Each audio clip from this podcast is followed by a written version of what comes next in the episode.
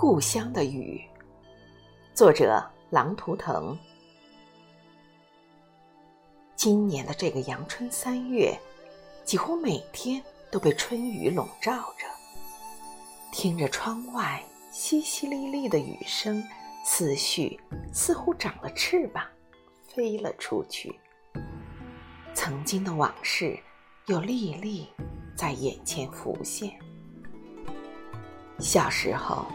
家后面是一片山，每当这个时候，山上一丛丛的映山红盛开，红遍了大半个山。窗外那棵梧桐树，只要天一亮，就有几只小鸟在枝头清脆的鸣叫，似乎在催我早点起床上学，而我似乎还在留恋被窝里的那点暖意。还想再睡会儿懒觉，直到闹钟响起多次，估计不能再赖在被窝里了，才匆匆爬起来，穿好衣服，洗漱完毕，匆忙背着书包赶去上学。那时总盼望周末能早点到来，这样我就可以和小伙伴们尽情的去玩耍，尽情享受这春雨，去感受。这春的气息。第二天，我们都会很早起床，吃完早饭后，跟小伙伴们在约定的地方碰头，然后开始我们这次的踏春之旅。踩着湿滑的泥路，看到路旁一丛丛的草丛中蹦出那一点点的绿，朵朵桃花在蒙蒙的烟雨中随风摆动。显得格外的美，梨花也不逊色，白的、红的交相辉映，构成一幅美丽的春色图。一股股山泉从山底下流出，而后汇聚在一条大点的山沟，哗啦啦的发出流动的声响，似乎也在唱出心中的欢快。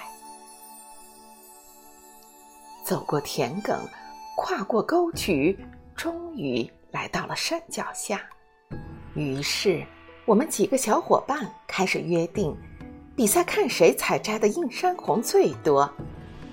说完，我们都往自己看准的那片映山红冲去，也顾不了鞋子和裤子被树枝和草上的雨水给打湿了。那一朵朵怒放的映山红，在丝丝细雨的映衬下，显得格外的红艳。我们一边采摘，一边把长得红且大点的花瓣往嘴里送。雨珠加上花瓣的甘甜，就在你的味蕾中慢慢弥漫开来。一丛丛的小竹林，一夜之间。也长出了不少破土而出的小竹笋。我们又开始一番拼命的抢，忙碌一番后，全身的衣服几乎没有几处干的地方了，裤子和鞋沾满了不少的泥。大家心里都清楚，等会儿回去估计又得被大人训斥，于是忙完赶紧找个有水的地方，先把泥巴擦洗掉。尽量不让大人看到脏，然后一手抱着一大捆映山红，一手提着一大捆小竹笋，迎着细雨，高高兴兴的回家。回到家后，找个大点的玻璃瓶洗净，装好水，把挑好的映山红插进瓶里，放在窗台。尽管耳边传来爸妈的埋怨。但心里还是美滋滋的。晚上吃过美味的小竹笋，洗个热水澡，然后带着一天的兴奋和疲惫，甜美的进入梦乡。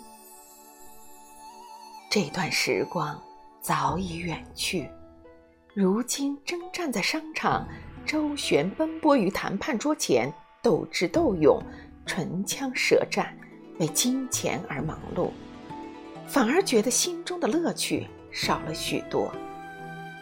不知是岁月泯灭了那份童趣，还是欲望把那点快乐给遮盖了。人不长大该有多好？其实，不管岁月如何老去，人心中还是可以有份童真，因为它会让我们保持一个好的心态，去面对未来人生的风风雨雨。风雨兼程，勇往直前。故乡的雨，此刻似乎显得格外的美。